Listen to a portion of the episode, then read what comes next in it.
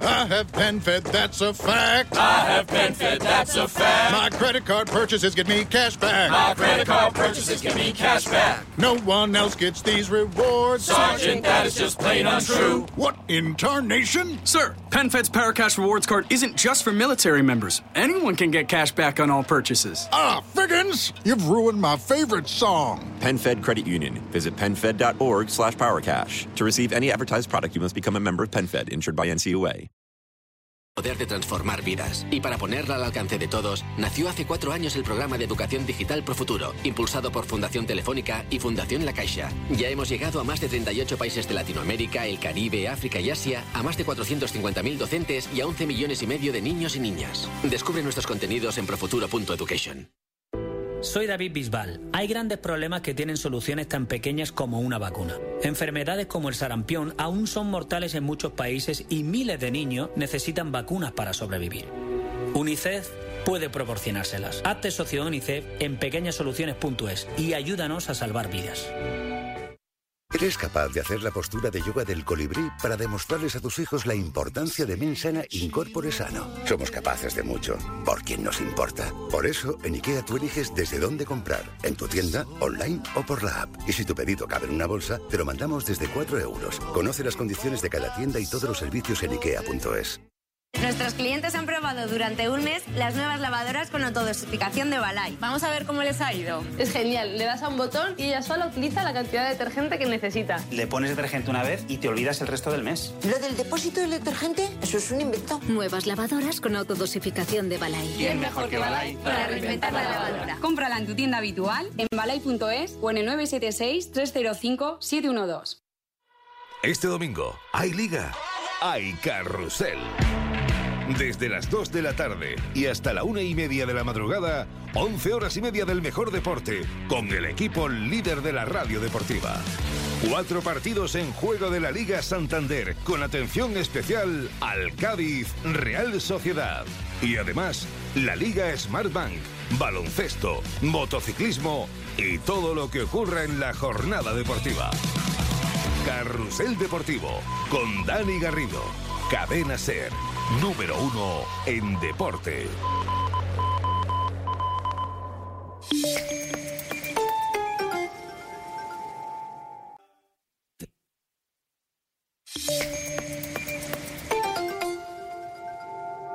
Por mucho que te empeñes, los antibióticos no curan virus como la gripe o el resfriado. No alivian el dolor ni la fiebre. Solo tratan infecciones provocadas por bacterias y si los usas mal dejarán de funcionar cuando más los necesites. Para que sigan curando, utilízalos solo con receta, tanto en personas como en animales. Porque no, los antibióticos no valen para todo. Gobierno de España.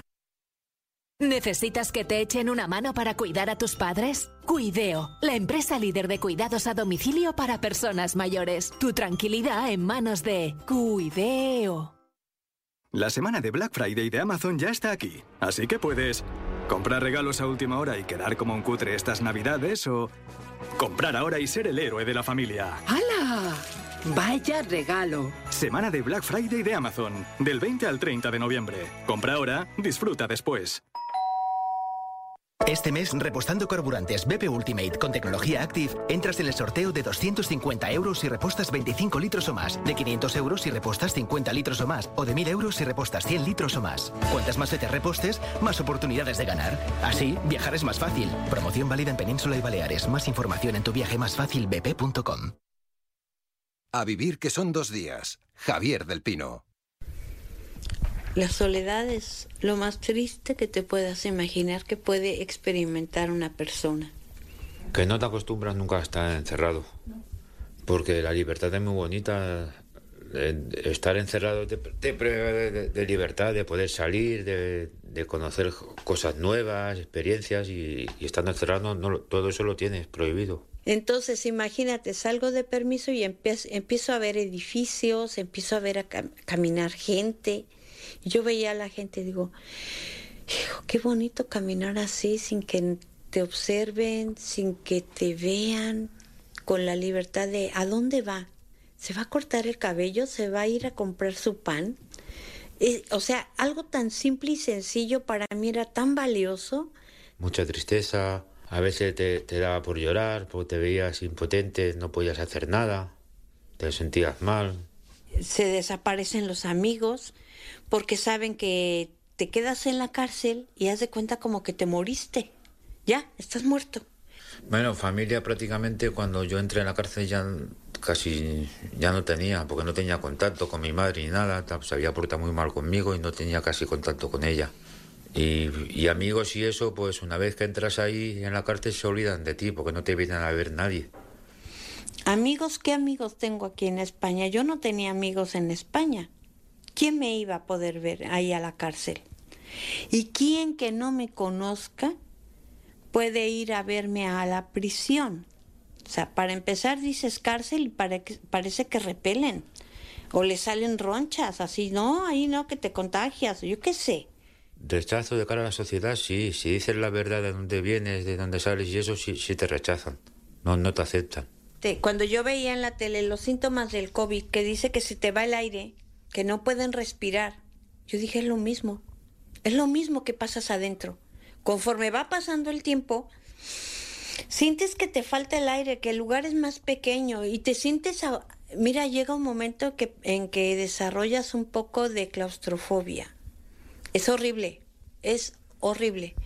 Temor si te sientes porque sales de ahí, estás acostumbrado a estar en un espacio muy reducido, ves siempre a la misma gente y cuando ves a mejor más gente de lo normal te asustas, sales con miedo, te, te, te, paranoias, te piensas que todo el mundo te, te, está mirando o que te llevas un cartel que has salido de la cárcel, son muchas cosas. ¿Sabes una cosa? A mí me gustaría decirle a todas esas personas que hablan del confinamiento, que es una cosa horrible, que se la pasaron fatales en su casa, que no aguantaban, que se querían volver locas, que les entró depresión. Yo me carcajeo, porque sabes una cosa, eso no fue confinamiento. Sí, como un cero a la izquierda te sientes, porque nadie, nadie te quiere. Confinamiento es que te tengas que levantar a una hora, que suene un timbre y te toquen la hora para que puedas salir de tu habitación. Confinamiento es que te, te dicen qué es lo que tienes que desayunar. Es más, no te lo dicen, te lo dan. Lo único que puedes desayunar, lo único que debes comer, lo único que debes cenar, el tiempo que debes dormir. Confinamiento, que no puedas tener contacto con nadie en el exterior. No que se ponen en el, en el, en el Messenger, en el ordenador o en las videollamadas. Ay, hola, ¿cómo estás? Aquí encerrada, jajaja. Ja, ja. Eso no es confinamiento. Te sientes derrotado, que nadie te ayuda, nadie te viene a ver. No tener libertad es morir de impotencia. Hear the call and resound. I let it slip from my hand. Just because I can. Just because I can. Find a home, find a friend, find a role you can pretend. Get the cash, make it match from the outside to the in. I let it slip from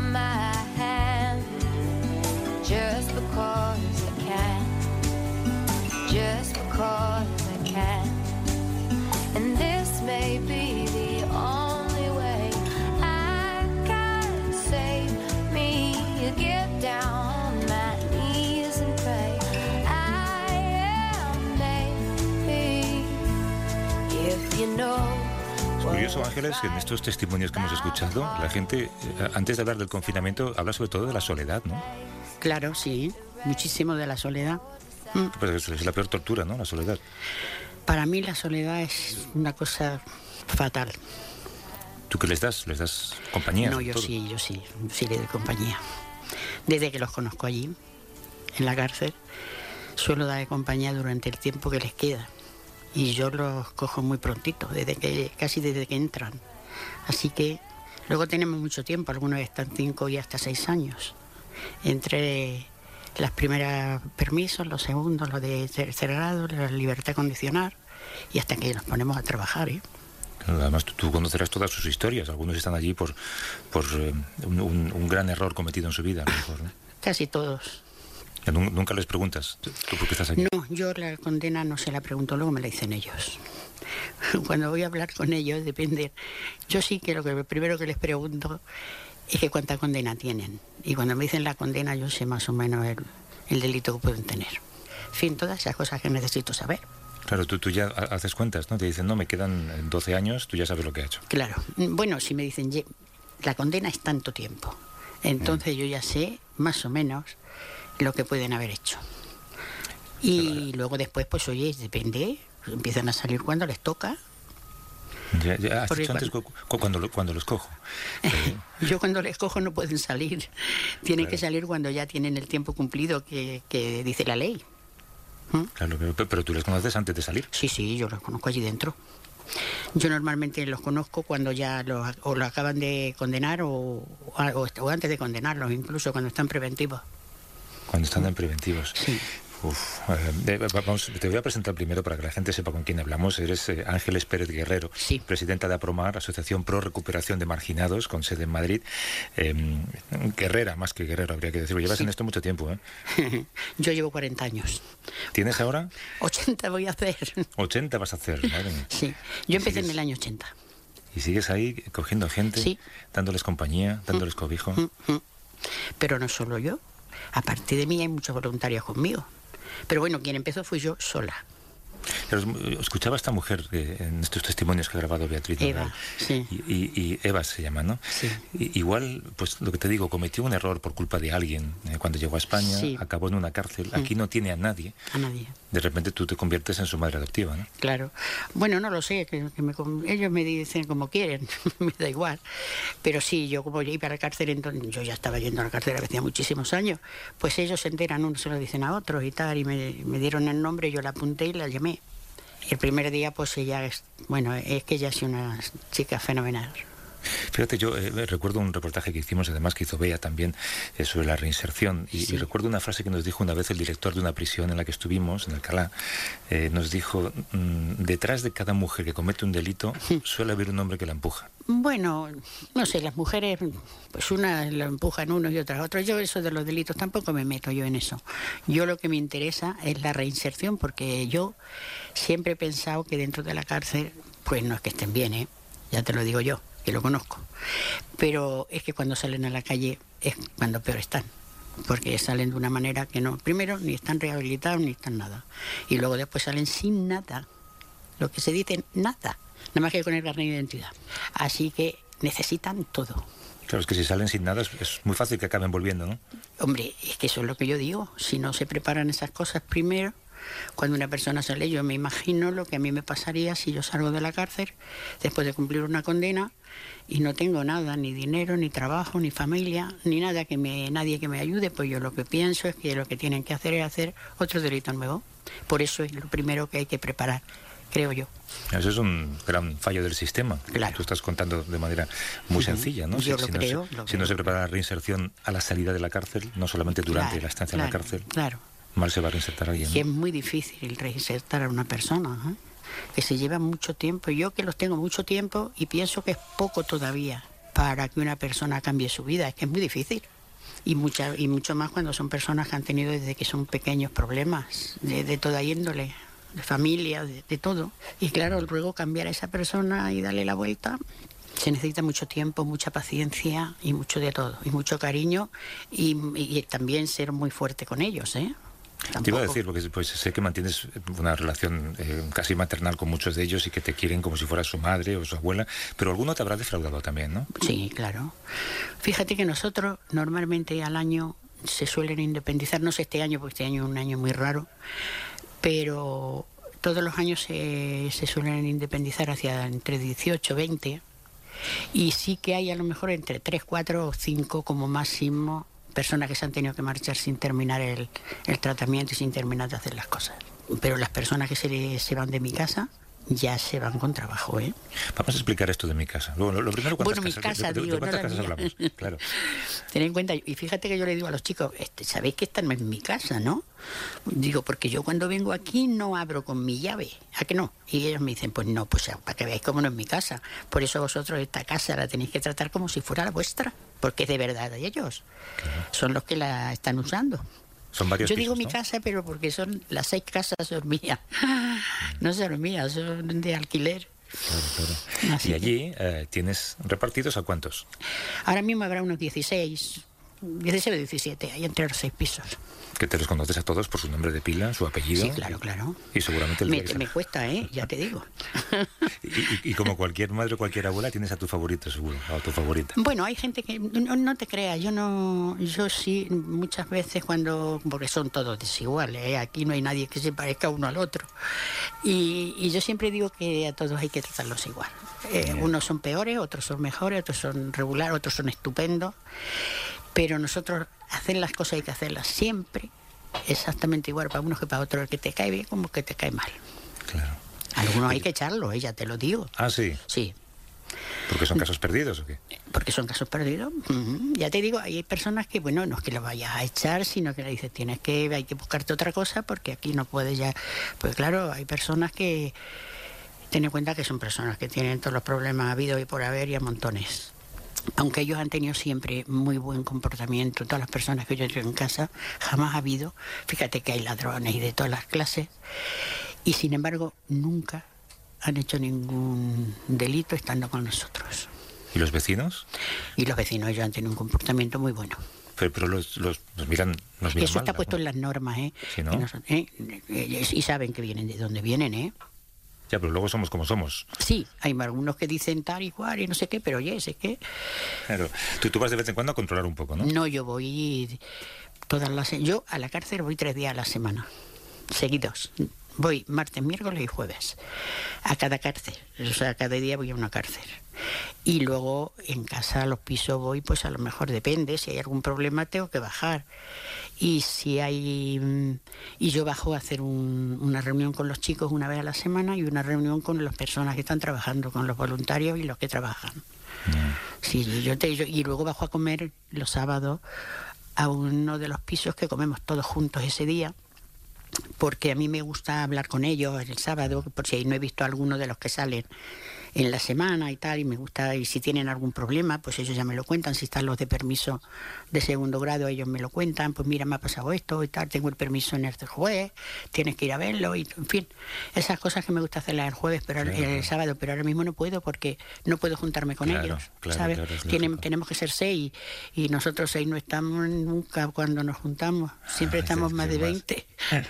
Oye, ¿te, te acuerdas el primer día? Esto empezó hace 40 años, cuando Sí. un día te ofreces voluntaria para ir a las cárceles. Sí. Claro, hu- hubo un primer día que tú Sí, llegaste a la cárcel. sí, es que yo estaba de voluntaria en, en la, en mi parroquia, pero el voluntariado no. Yo quería buscar un voluntariado que me gustara, que me gustara mucho. Y, y pidieron voluntarios en la cárcel y yo me presenté. Y, y allí me quedé porque yo vi allí tanta pena, porque ten en cuenta que en el 80 había muy pocos presos, no había voluntarios tampoco en la cárcel, pero, pero eran, era cuando empezó la droga de verdad y aquello era una pena. Yo empecé a ir al reformatorio de jóvenes primero y aquello yo veía a los chicos con Claro, 18, que era 20 la- años y eso La era década una de la heroína, ¿no? Sí, sí. Uf, eso era, eso era una pena. Y, y ya hasta que dije, mira, yo voy a empezar aquí a hacer algo, una asociación, lo que sea, me hice el grupo, fui pidiendo por donde podía y luego que te tienes que preparar también para saber qué es lo que tienes que decir y lo que tienes que hacer para poderlos ayudar dentro de la cárcel y fuera. Claro, claro, no es tan fácil. Hay No, no, no, no, burocracia no. también. Son, se necesitan todos los años que yo he echado. Yo ahora fíjate con los años que tengo, pues ahora tendría yo que tener a alguien que se quedara ahí, pero es muy difícil. El trabajo como lo hacemos nosotros es muy difícil. Es muy difícil porque se necesita mucho tiempo, se necesita mucha gente, se necesita mucho dinero. Ni tiene, yo, yo el tiempo sí lo he tenido siempre porque lo he sacado de donde haya sido, pero el dinero es muy difícil tenerlo y desde luego si no tienes dinero, la gente no trabaja sin cobrar. Ten en cuenta que yo he sido voluntaria toda mi vida y mi marido también. O sea que, que ¿Y no. dónde lo sacáis el dinero para los pisos? No, hombre, pues pidiendo. pidiendo. A mí no me dan, me dan, dan muy poco dinero para los presos, que la gente no quiere dar dinero para los presos. Yo hace ya tiempo, hace- bueno, antes de empezar el- la crisis, hasta que tenemos ya últimas de unos años, no unos años, diez años por lo menos, pues siempre pedía en las cajas, las cajas de ahorro, pedía el banco, pedía a la Comunidad de Madrid, pedía a todos los sitios. Y hombre, no me daban mucho, pero sí, sacaba lo que necesitaba. Pero bueno, después de eso ya era imposible, yo estuve a punto de cerrar. Lo que pasa es que había un señor que sí que nos ayudaba, que tiene una empresa, y ya le fui y le dije, mira, voy a tener que cerrar porque yo, que nosotros son muchos gastos los que tenemos, en un proyecto de 150.000 euros al año. Y es muy difícil, hay muchos grupos de gente que te da a lo mejor al año 10.000 euros, 10.000, 11.000, otros te dan 5.000, otros... Pero claro, lo que yo necesitaba, imposible. Y hablé con él y le dije, mira, voy a tener que cerrar porque yo tampoco quiero, porque los chicos mientras estén con nosotros nunca pagan nada. Ellos no pagan nunca nada. Ni de permiso, ni de nada, nunca nada. Y hay un límite al tiempo que pueden estar.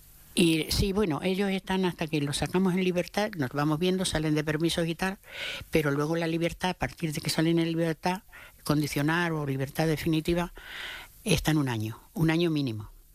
Luego algunos se van antes porque si están mejor y encuentran trabajo antes y tal, pues se van antes. Mm, eh, pero otros se van después. Y a lo mejor algunos han estado después de salir en libertad a otros años porque hasta que no se han curado bien y han empezado a encontrar un trabajo, pues es muy difícil buscarles trabajo también. Hay muchos que no tienen nada de estudios, tienen que hacer el graduado y tienen que hacer cursos también que se hacen desde el ayuntamiento, que se los buscamos, o sea, hasta que no están trabajando, porque yo digo que si una persona sale, que sea la forma de ayudarle a la gente, tú no puedes, si un señor sale y no tiene nada, y tú lo dejas en la calle, ¿qué pasa? Todo lo que hayan hecho dentro no vale, que es lo que yo les digo en la cárcel, es que no vale nada de lo que hagáis dentro, si los chicos salen no tienen dónde ir, si es que no puede ser. Entonces, ¿qué, te dijo el empresario que te interrumpió antes, perdón? Cuando ibas a cerrar, digo. Así es lo del dinero. le dije, mira, voy a cerrar, porque yo no puedo, no tengo, no me dan. Pues me dijo, si tú quieres seguir, sigue, lo que te falte me lo pides. ¿Y este empresario quién es? No te lo voy a decir. No se puede decir. No, no, porque no es que él no quiere que nadie sepa. Hombre, lo sabe la gente de la asociación y eso, pero no, porque yo no sé, tiene familia y tal, no. Aunque yo voy a su oficina y a mí me conoce todo el mundo allí pero ten en cuenta que hay, hay años que ha puesto hasta 70.000 euros. ¿eh? Y lo hace, lo hace porque, porque quiere hacerlo. No, no, sí, siempre eres un hombre que ha ayudado siempre a las parroquias y a los sitios, sí, sí. Y ha, pasado, ha pagado colegios a los chicos, ha hecho muchas cosas. Y yo le dije, o cierro, y, pero él dijo no, porque él le, le gustaba mucho el trabajo, porque sí que lo ha visto desde cerca. Y dijo que era una lástima. Yo me parece que es, yo digo, Dios mío, siempre le pregunto que qué tal van las cosas, y yo no le pregunto más y me da miedo. Le digo, ¿cómo te van las cosas? Y me dice, bien. Y digo, ay, pues Dios te dé más hijos, porque lo que yo quiero es que te vayan bien a ti, si me van, bien a ti, me van bien a mí. Lo que pasa es que yo no sé, yo es lo que me pasa, lo que sabes que tengo miedo, que porque me da mucha pena. Tengo ahora mismo unas infraestructuras fenomenal y sabes qué pasa, que dentro de nada yo, ¿qué puedo durar yo? Muy poco tiempo. mucha, gente me, mucha gente me dice, pero ¿cómo? una semana puedes durar toda la vida. Toda la vida, sí, pero que la vida tiene que ya es corta. Y yo digo, yo tenía que tener ahora mismo más vida, porque tú sabes lo que a mí me ha costado llegar hasta aquí. Y luego que esto se va a ir al, al carajo. Bueno, alguien habrá, ¿no? ¿no? ¿no? tienes a alguien? ¿No estás formando a alguien para que...? Sí, hay gente formada, pero mira, pero mira, la gente formada necesita vivir y cobrar. Y es que el dinero hay que sacarlo de algún lado. Y este señor me ha dicho, es cuando tú te vayas yo no, no voy a seguir con la asociación porque esto es muy, muy complicado y si yo no tengo confianza en una persona no... ¿Cuánta gente ha pasado? ¿Cuánta gente ha pasado por tus Yo qué sé. 40 años? 40 años, yo qué sé. Pues yo sé que eh, yo saco un montón de permisos al año, saco 400, 500 permisos. O sea, miles y miles y miles de personas Mucha gente, muchísima gente. a reinsertarse en la sociedad. Mucha gente, mucha gente. Yo tendría para escribir 70 libros de tanta gente como ha salido y tanto como he sufrido pero también como me lo he pasado también, ¿eh? Yo tengo gente muy buena, yo tengo gente que ha hecho carreras de todas formas y que están trabajando, ¿eh? Y han sido consumidores, ¿eh? Ya te lo digo. ¿Alguna historia que te haya tocado particularmente en tu conciencia? Ay, yo me siento orgullosa de mucha gente. Casi... Porque te llaman 15 años después y te dice, uh, yo que sé, soy un a mí me llama, A mí me llaman gente de que no sé quién son ya. Que me dicen, Ángel Star, ponemos para mi cumpleaños. Tú no sabes quién me llama a mí. Gente que hace 20 años y 30 que se han ido. O sea, una cosa. Y yo ya no me acuerdo de los nombres. Y yo les digo que sí, ¿sabes? Porque me da como pena después de que se acuerdan ellos. Y yo le digo, sí, claro que sí, cuéntame algo. Y ya me cuenta cosas y ya yo pues le contesto y tal. Claro, son muchas historias que te llevan. Son historias impresionantes. Hace muy poco, bueno, hace ya por lo menos seis o siete meses, hay uno que hizo derecho, había estado 13 años y medio en la cárcel, toxicomano y se va y se va pudo, pudimos ponerlo ya se lo conté a Beatriz se puso se puso a trabajar bueno se puso en Barcelona se fue a Barcelona porque allí no salió un trabajo y se fue allá a trabajar. Y lo cogieron que yo pensaba no hablas catalán ya verás tú. Pues lo cogieron tuvimos la suerte. Bueno pues ya está trabajando lleva ya allí por lo menos tres años trabajando. Y ahí me llama hace poco y me dice ¿sabes lo que te voy a contar una cosa? Digo, a ver, ¿qué te pasa? Dice, pues mira, que he empezado a estudiar criminología. Digo, no me lo puedo creer, tío, con lo que estudiaba. Estudiaba como un animal después de salir de la cárcel. Yo no he visto Tuve otro después también que también estudiaba igual que, porque hay algunos que tienes que meterle mano y le decirle, oye, que estás aquí para algo, ¿no? Pero estos estudiaban, yo a este le decía, si te va a caer el pelo de tanto estudiar. Y es verdad, tío, terminó la carrera año por curso, bueno, te digo que es una maravilla. Hay gente que es fenomenal y tengo gente periodistas que no están aquí. Tengo uno que está en el extranjero, que es periodista, y cómo se llama, no me acuerdo. Hace poco me escribió a lo mejor él no quiere que lo digas tampoco. No, no, no, pero no, no me lo ha dicho, pero es que no me acuerdo cómo se llama. Es que son tantos nombres, tú sabes siquiera lo que son de tantos nombres, eh, acordarte de este del otro. Es más que ayer, si me llaman de la cárcel y me dicen, fulano, y digo, dime qué, en qué módulo está, porque es que no, no, me, no me acuerdo. De Pero los catalogas por módulos. Sí, claro. Yo es que ahora, mismo, ahora mismo debo de tener alrededor de 200, viéndolos todas las semanas. Pues claro, cuando tú llegas con una lista de 60 o 70 personas, cuando te salen, pues eso. Y luego ahora también tenemos muchos extranjeros, que también los nombres que son rarísimos, que te, le falta una letra y ya no te sabes salir, ya no te, se sacan, y este no es. Y que, que sí, que te, te, iba a preguntar, Ángeles, por tu familia, ¿qué te dice? Mi familia es fenomenal. Mira, yo tengo... Bueno, mi hijo, un hijo mío que, que también es periodista y está... te conoce a ti, me parece. Sí, porque me dijo cuando yo le dije tu nombre... No, que le dije, voy a la radio, hijo. Dice, sí, dice, ¿dónde vas? Porque era estado en, conmigo, bueno, mi hijo todos me han, me han ayudado y tengo un nieto que es voluntario de la asociación, que es físico, y, y nos le hace muchas a, mi marido pues le ayuda mucho porque mi marido ya tiene 84 años, ¿eh? Y, es el que lleva todo la contabilidad, bueno, la contabilidad y todo eso sí, porque eso sí, pero hay muchas cosas que, por ejemplo, si hay que pedir dinero a un sitio y tal, pues ya se lo hace el niño porque... Bueno, el niño. Bueno, el niño que tiene 27 años, que está casado ya y todo, pero también ese también le gusta mucho trabajar con, con los presos y si mi hijo nunca me han llamado, la, no me han dicho nada, ellos siempre cuando antes de ir a la cárcel, yo les pedí permiso a todos, ¿eh? a mi marido y a mis hijos. Porque mi hijo pequeño tenía 10 años cuando yo empecé a ir a la cárcel y ahora tiene 50. Claro, claro. Oye, pues te agradezco mucho la conversación, Ángeles. Bueno. 40 años, ¿eh? 40, años, sí, sí, sí, sí. Atendiendo a, gente. Además hay que, fíjate, no lo hemos comentado, pero hay un, hay un dato que es importantísimo y es la, la, de gente que está en la cárcel con problemas de enfermedad mental. Oh, yo, yo mismo tengo en mi casa, tengo por lo menos dos ¿Dos son? Sí, sí, tengo dos que tienen enfermedad mental. Y, y tuve un problema tuve ayer con, con, uno de ellos, con la medicación, que no me la han mandado siquiera del centro.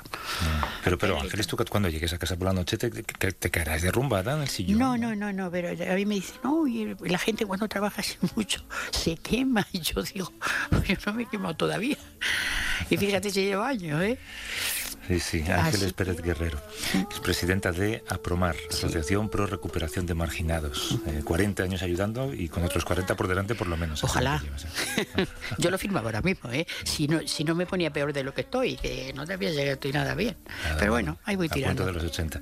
Que, eh, gracias por la charla, Ángeles. De nada. Y mucha suerte en el futuro. A ti, vale. Un beso. Y si podéis ayudar vosotros también, a hacerlo, que eso es bueno, ¿eh? Te vas a sentir muy bien.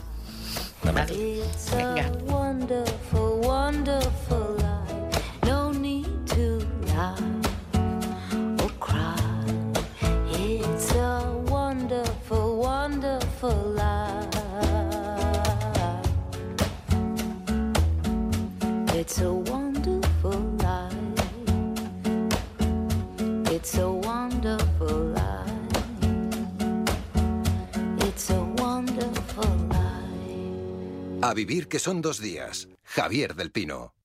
Llega el mes del Black Friday de Conforama. Adelántate a la Navidad y prepara ya tu casa con descuentos de hasta el 70% en un montón de productos. Solo en Conforama. Antes decía, ¿un abogado yo?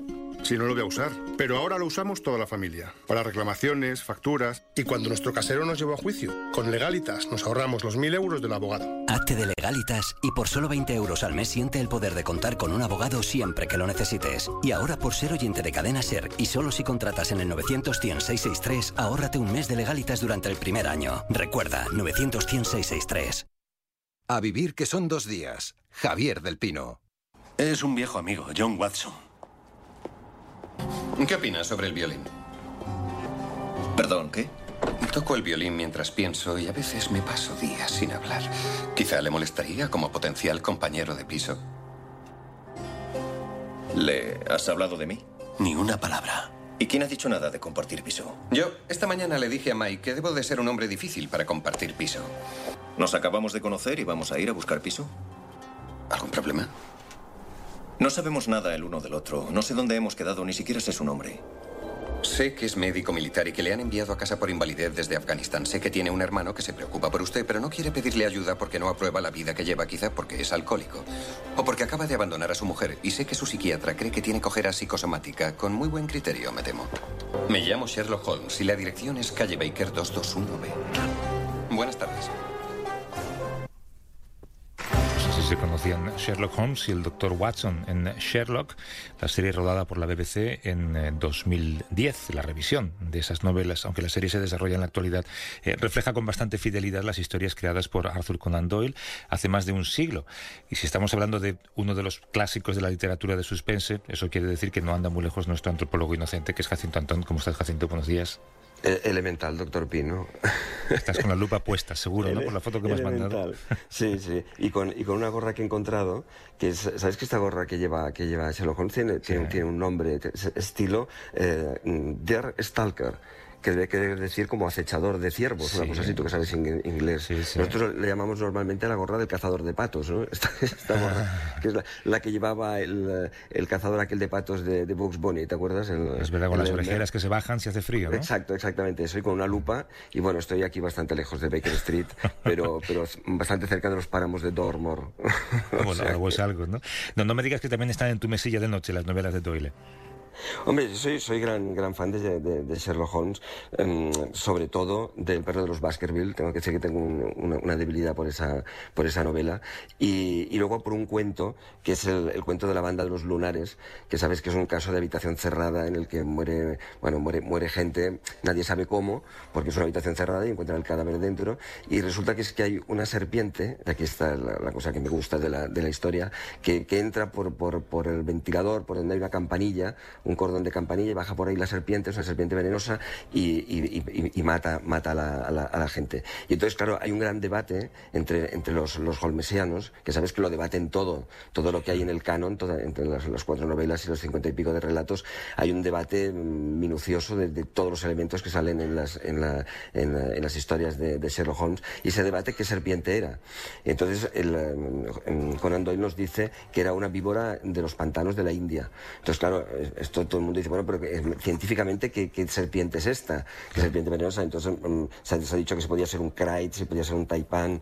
Eh, finalmente parece que sería una, víbora de Russell o una, una víbora extraña que se llama la víbora Gariba, que también tiene una capacidad de, matar bastante, es, muy, muy letal y tiene todo como, esta fisonomía como de, topos, que es lo que hace pensar en una banda moteada, ¿no? que es, que es lo, que da el título al relato. Pero bueno, esto para que, para que veas que, mm, como todo, todo el, el canon este holmesiano, la gente, los que, los que les gusta, que son verdaderos fans, están debatiendo, mm, vamos, si, cuál fue la primera mujer de Watson, si Sherlock Holmes se casó al final con, con Irene Adler. Bueno, todo, todo esto es, es un mundo, un cosmos maravilloso del cual la gente está allí, allí muy metida. Sí, sí, que por cierto, decimos em, eh, Conan Doyle o, solamente Doyle, porque Conan es parte del nombre, ¿no? El nombre de pila. Sí, en realidad nosotros nos hemos acostumbrado a decir Conan Doyle y, no, no, está bien dicho. Él se llamaba Arthur Ignatius Conan Doyle. Entonces, la, parte de Arthur Ignatius Conan era, era el, nombre y el, el, apellido es Doyle. De hecho, cuando lo hicieron ser, no, era ser Conan Doyle, era ser Doyle. Y lo que pasa es que es muy difícil cambiar las, las, costumbres y, nosotros le llamaremos siempre Conan Doyle, ¿no? y, siempre ha habido como un debate entre si eres más de Holmes o de Watson, pero yo creo que esta serie de la que poníamos un extracto, la de la BBC en 2010, que es la más moderna, digamos, ha creado más fans de Watson que de Holmes, ¿no? Bueno, es, em, la verdad es que es difícil identificarse mucho con Holmes, porque es un, es un personaje bastante, bastante árido, es un, es un hombre que no es simpático. Desde el principio de Estudio en Escarlata, que es el, fragmento que hemos puesto al, principio, cuando se, cuando se conocen, todo el mundo le recomienda a Watson, le dice, pero te vas a ir a vivir con este hombre, pero sí es insoportable.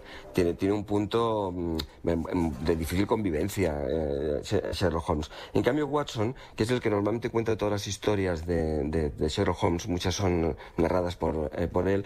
es un hombre que nos es simpático desde el principio, porque normalmente, a ver, nosotros nos identificamos más con los mediocres que con los genios, incluso, incluso yo. Nos identificamos más con los, con los, con los mediocres. Incluso yo, incluso. Incluso yo. y en este caso, tengo que decir que, que, de Watson hay cosas que me gustan mucho. Por ejemplo, él había sido eh, un, un, héroe de guerra. Él había estado en Afganistán luchando, lo habían herido en la pierna. Eh, había sido. él había estado incluso en la batalla de Maiwan, nos, nos, lo explica él mismo en su, en su, su biografía. Y eh, esa, esa, posición de ser el que va siempre relatando la historia, ¿no? Es el que, el que convierte en literatura a Holmes y el que realmente le, le, da, le da fama, fama mundial, el hombre que, que, que explica la, la, historia.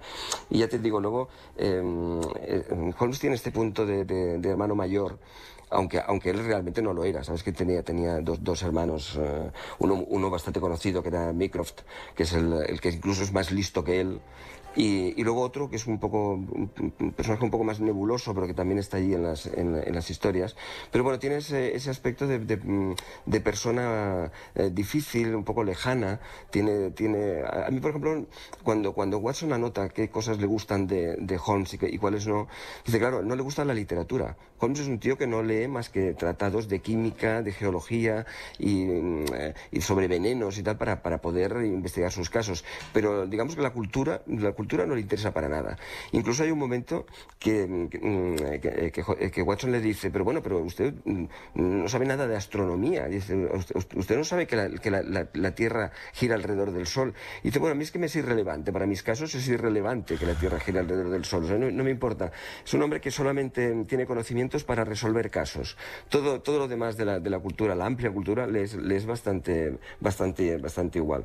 En este, eh, con respecto a esto, mm, una de las grandes plasmaciones de, Sherlock Holmes, que fue el Guillermo de Baskerville, el, personaje que interpretaba Sean Connery en, eh, en, El nombre de la rosa, ¿te acuerdas? Sí. Eh, lo representaba como un humanista y, claro, eh, quedaba muy bien, pero, pero, pero Holmes no es así, Holmes no es un humanista, Holmes es un, tío eminentemente práctico y al que solo le interesa lo que, lo que tiene que ver con, con, con, con, resolver sus casos con la, con la investigación, ¿no? Señor Holmes, disculpe por haberle hecho venir así. Estoy seguro de que se le antojará un misterio dónde está y quién soy. En cuanto a dónde estoy, reconozco que por un momento me he perdido entre Charing Cross y Holborn. Pero me puso sobre la pista la panadería de Saffron Hill, la única que utiliza cierto glaseado francés en el pan, salvia de Bretaña, Después el carruaje giró a la izquierda, a la derecha, un revelador bache sobre la canalización del Fleet. En cuanto a quién es usted, eso ha requerido cada ápice de mi considerable experiencia. Las cartas de su mesa van dirigidas a Sir Thomas Rothram, presidente del Tribunal Supremo. Ese sería su cargo oficial. Pero quién es realmente, eso ya es harina de otro costal. Pero tú decías que son 56 relatos, cuatro novelas con Holmes como protagonista, eh, una de las que más adaptaciones, esta saga, digamos, adaptaciones y versiones se han hecho, incluidas algunas tan peculiares como esta que escuchábamos ahora de Guy Ritchie. Y, resulta curioso que Sherlock Holmes ha sido un ídolo para millones de lectores, todavía se debaten un poco sus cualidades también, pero es alguien que yo creo que para nuestra generación, por ejemplo, Jacinto, recordamos mucho a Peter Cushing, que era un tío desagradable, así con su extrema delgadez, que era un poco eh, el que representaba la idea de Sherlock Holmes y, y casi como que le cogimos un poco de manía. Y, resulta que Doyle también tenía manía a su personaje más popular, ¿no? Sí, entonces Peter Cushing y sobre todo Basil Rathbone ¿no? y Robert Stephens, que hacía aquella película de Billy Wilder tan fantástica, La vida privada de Sherlock Holmes. Y, los holmesianos hablan de William Gillette como, como, como, actor que lo interpretó extraordinariamente bien.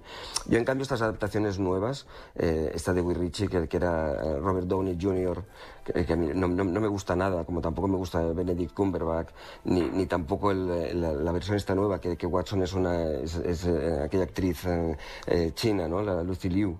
Em, me gustan más los clásicos, los clásicos en blanco y negro, creo que son los que representan mejor a, Sherlock. Yo creo que el éxito de, Sherlock Holmes es eh, que es el, hombre que investiga, ¿no? Em, Fernando Sabater eh, se refería mm, a que la investigación de Sherlock Holmes tiene mucho de filosófico en el fondo. averiguando, averiguando las cosas está haciendo, está haciendo filosofía en el fondo. Y que hay, hay una parte que a todos nos encanta, que es la, la, parte cluedo, ¿no? Esa, esa cosa de que nos reunimos un grupo de gente y vamos a, averiguar qué es lo que ha pasado, las pistas, el juego de pistas. Todo eso tiene un punto como muy entrañable que nos recuerda a todos eh, veladas con los amigos, resolviendo, resolviendo eh, problemas y, encarnando personajes, el, el, mayordomo, el, espía. Todo eso yo creo que, que ahí hay una parte, casi si quieres, em, infantil también, ¿no? Del, del, del juego de las de, las pistas y de, averiguar qué es lo que ha mm. pasado, ¿no? Eh, que por cierto, el autor tuvo una vida no, precisamente fácil. Él perdió un hijo en, la Primera Guerra Mundial o después de la Primera Guerra Mundial y em, eh, llegó a intentar comunicarse con él a través del espiritismo. Eh, uno se pregunta cómo alguien que ha creado un personaje tan racional como, como Sherlock pudo terminar por esos derroteros mentales.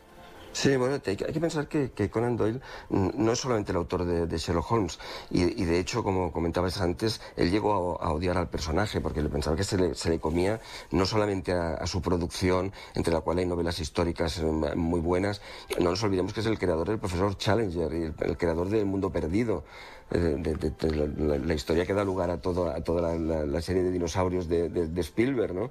Y, también creó al, al, canalla de las guerras napoleónicas, el, brigadier Gerard, que era una especie de húsar, eh, gamberro, tal, tenía, tenía toda una serie de, obras muy, muy buenas y muy interesantes. Y mm, el éxito de Sherlock Holmes un poco le, ocultó eh, tanto su, su, obra como su, su propia personalidad.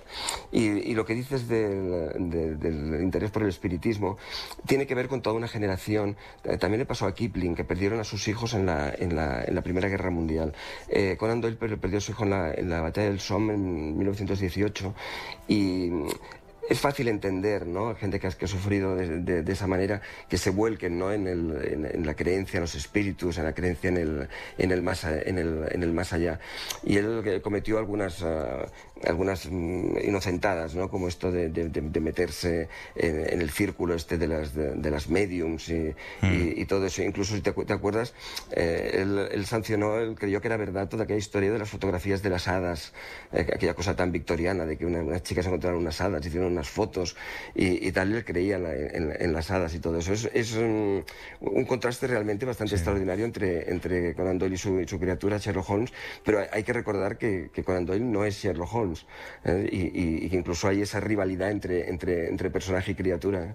Hmm. Eh, quien se lo sabe casi todo sobre Sherlock Holmes es el invitado que vamos a recibir dentro de un momento.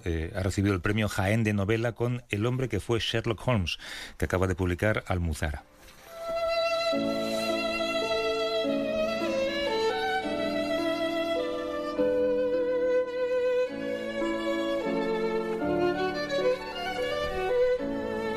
Los efectos secundarios de la terapia.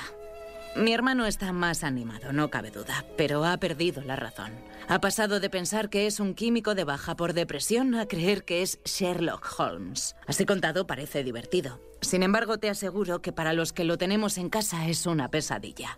Yo adoro a mi hermano, pero la verdad es que ha convertido nuestra vida en un infierno. Tal como tú has recordado hace un momento acerca del Holmes de la ficción, tu cuñado hace experimentos químicos en casa con el peligro que eso conlleva para él y para los demás. E incluso lleva a cabo prácticas de tiro en el salón como Sherlock Holmes. Antes de ayer le dejó disparar un tiro a Alvarito. ¿Por qué tengo que aguantar que a todos los niños le huelan las manos a tierra y al mío le huelan a pólvora?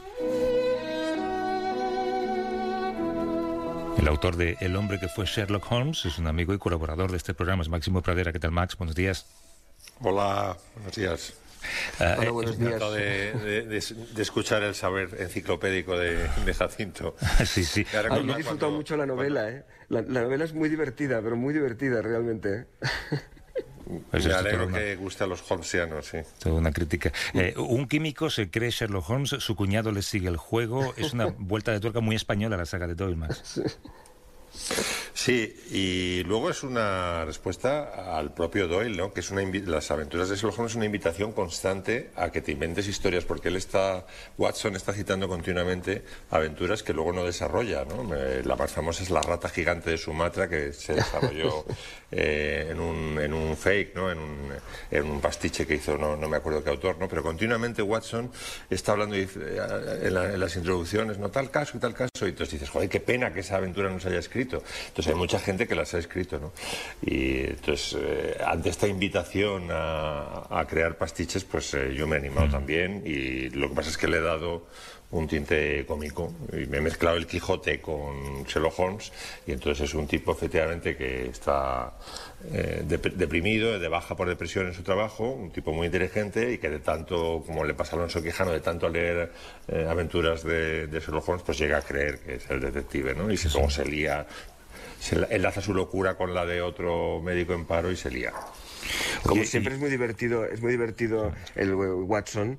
Eh, claro, el, personaje protagonista es Watson. Este, este Watson casi cutre, ¿no? Y que, es, un mezquino. Es, un personaje delicioso. Sí, es, muy mezquino. Y ahora que escuchaba a Jacinto hablar de lo de la víbora de los pantanos y que no sabía Doyle eh, decir qué tipo de serpiente era, eh, era muy negligente Doyle a la hora de los detalles, porque por ejemplo la herida de Afganistán de Watson, en una aventura está en el hombro y a la aventura y la pierna izquierda. Es un error de racón. y entonces le decía, y tiene, varias de esas y le decían, pero bueno, señor Doyle, eh, un poco, un poco de seriedad. Dice, bueno, lo importante es el, el ambiente, ¿sabes? Lo importante es el ambiente. Los, detalles, el lector no se fija en eso. Pero un poco descuidado. y, sí, sí, sí, perdón. No, que eh, luego a mí me asombra, dado el impacto que ha causado en la, en la literatura universal, ¿no? yo creo que es el personaje de ficción más famoso de la historia. Yo creo por encima del Quijote, el de, que el desprecio de Doyle hacia Sherlock Holmes empezó allá por la sexta aventura. Es decir, ya cuando llevaba seis aventuras nada más, de las 56 que escribió, de las cortas, le estaba diciendo al director del Strand, dice, bueno, ya, y, ya, ¿eh? ya no voy a escribir más porque esto Vamos acabando. Esto sí, vamos acabando porque esto es un ganapán que me he inventado, pero en fin, eh, yo quiero no, ser el, Walter Scott del siglo XIX. ¿no? Exactamente. Exactamente. Y, ya. y entonces a base de pasta y de cada vez más pasta y era una, una subasta continua, pues lo fueron arrancando historias hasta las 56 que escribió. Que entre dos eh, eh, holmesianos como vosotros, eh, ¿qué, hay, ¿qué hay de la cocaína diluida al 7%? Bueno, que era legal. Para empezar era legal en tiempos de, Holmes. Era, era no era beneficiosa para la salud, como el propio Watson se encarga de recordarle a Holmes, eh, pero era, era legal, como algunas otras drogas. ¿no? De hecho, tengo empecé una aventura que era, era en plan serio, no era una partida como esta, en la que a base de tomar cocaína mm, se habían eh, degenerado las facultades deductivas de Holmes, ¿no? pero para mantener el negocio, mm, sobre todo las novelas, que era, daba pingües beneficios, eh, Watson tiene que simular que Holmes sigue en activo y que sigue. Y entonces las deducciones las hace él, porque ella, de tantos años que ha convivido con Holmes, ya incorpora el método deductivo. Y entonces tiene que hacer las deducciones y encima hacer creer al mundo que es Holmes al que le sigue funcionando eh, el cerebro que está totalmente destruido por la cocaína. Bueno, eso es un poco lo que hicieron, lo que hicieron en, la, en aquella versión que eran Michael Caine y Ben Kingsley, que se, se, turnaban los papeles. En realidad, en realidad Michael Caine era un idiota que no sabía, no sabía nada y era, era, era Watson el que tenía que ir haciendo las deducciones y, de esto. Y curiosamente, con, el, con respecto al tema de la cocaína, uno de los mejores pastiches, que fue el del Nicolas Meyer, el de solución al 7%, nos lleva a, a Holmes a visitar a Freud para intentar desengancharse de la cocaína, ¿no? Pues precisamente con, con, Freud, que, que todo eso pertenece a los tres años de parón forzoso que tuvo que hacer Holmes cuando, cuando lo mató Conan Doyle y, y, que se llama el gran hiato, ¿no? Ahí en, esos tres años todo el mundo ha hecho, pues bueno, pues que se vaya al Tíbet a conocer a la, la, la, la mística de los lamas, ¿no? O que se vaya eso, a conocer a, a, Freud. Incluso hay gente que lo, que lo ha puesto en contacto con Drácula, y, bueno, ya que el destripador es un clásico. Sí, y, debo decir que el, asunto sobre el que investiga mi novela, eh, Sherlock, eh, bueno, pues tiene algo de autobiográfico, ¿no? Porque investiga a una familia eh, con títulos franquistas y en la familia Pradera hay un familia Pradera. Nos dieron el condado de Pradera en el año 49 por servicios a la patria. Ya, ya, a don. Víctor Pradera. Sí, unas cuantas generaciones que tienen un rango distinto. Claro, además siendo tu novela, eh, Max, no, no podías prescindir de críticas a determinados partidos políticos, sea, a cierta aristocracia sentada desde hace siglos entre nosotros, ¿no? Eh, Objetivo fácil, de todas maneras. Dícese como blanco. Sí, Eh, sí, sí, es- es muy Bueno, tuyo. Bueno, eh, objetivo fácil, pero no se acaban de derogar los títulos franquistas y hay muchísimos, ¿no? Está siempre la coalición diciendo, bueno, esto se va a acabar. Digo, en la demolición del franquismo que empezó con el traslado de la momia a Mingo Rubio, ¿no? Mm, Venían detrás más medidas y entre ellas la, la derogación de todos los títulos estos de Chichinabo, ¿no? Mm. Eh, incluido el, co- el condado de Pradera, pero no parece que eso se mueva, ¿no? Está bastante No, no. estancado, o sea que están bastante enrocados los franquistas. es muy divertido eh, eh, la parte que atañe a, esos, a esas críticas y no hay que olvidar que Keipo de Llano sigue ahí enterrado todavía, como dices. Oye, eh, ¿has, has, eh, indagado mucho en, en la música que tocaría Sherlock con su violín? Porque también hay cierta erudición musical, lógicamente, siendo tú en la novela. Sí, bueno, es que eh, Holmes admira tanto su capacidad para sumergirse en un caso, ¿no? su capacidad para, para fluir una vez que tiene las pistas, como su capacidad para desconectar cuando no tiene suficientes datos. ¿no? Que Watson a veces sigue enganchado, pero Holmes tal, dice, no, no, not enough data, dice, eh, dice siempre Holmes. Entonces, lo que le ayuda a desconectar del caso cuando no tiene suficientes datos es irse a un concierto y, o a una ópera y tal. Y entonces siempre arrastra a Watson y le gustan cosas bastante raras, la verdad. Le gustan compositores eh, pues un, un poco mm, que no nos pondríamos nosotros en, casa. Más oscuros. Eh, el hombre que fue Sherlock Holmes, premio Jaén de novela, publicado, como digo, por Almuzara. Máximo Pradera. Un abrazo, Max. Un abrazo a todos. Max, lo que tendrías que investigarnos es qué, qué fue de Holmes al final, porque a partir de 1914 no sabemos nada, nada de él. Yo, mm, a mí me gustaría que alguien pusiera en contacto con Lores de Arabia, por ejemplo. Pues eh, bueno, ya lo considero un encargo, Jacinto. Un abrazo, Jacinto. Hasta luego. Un abrazo, un abrazo, hasta luego.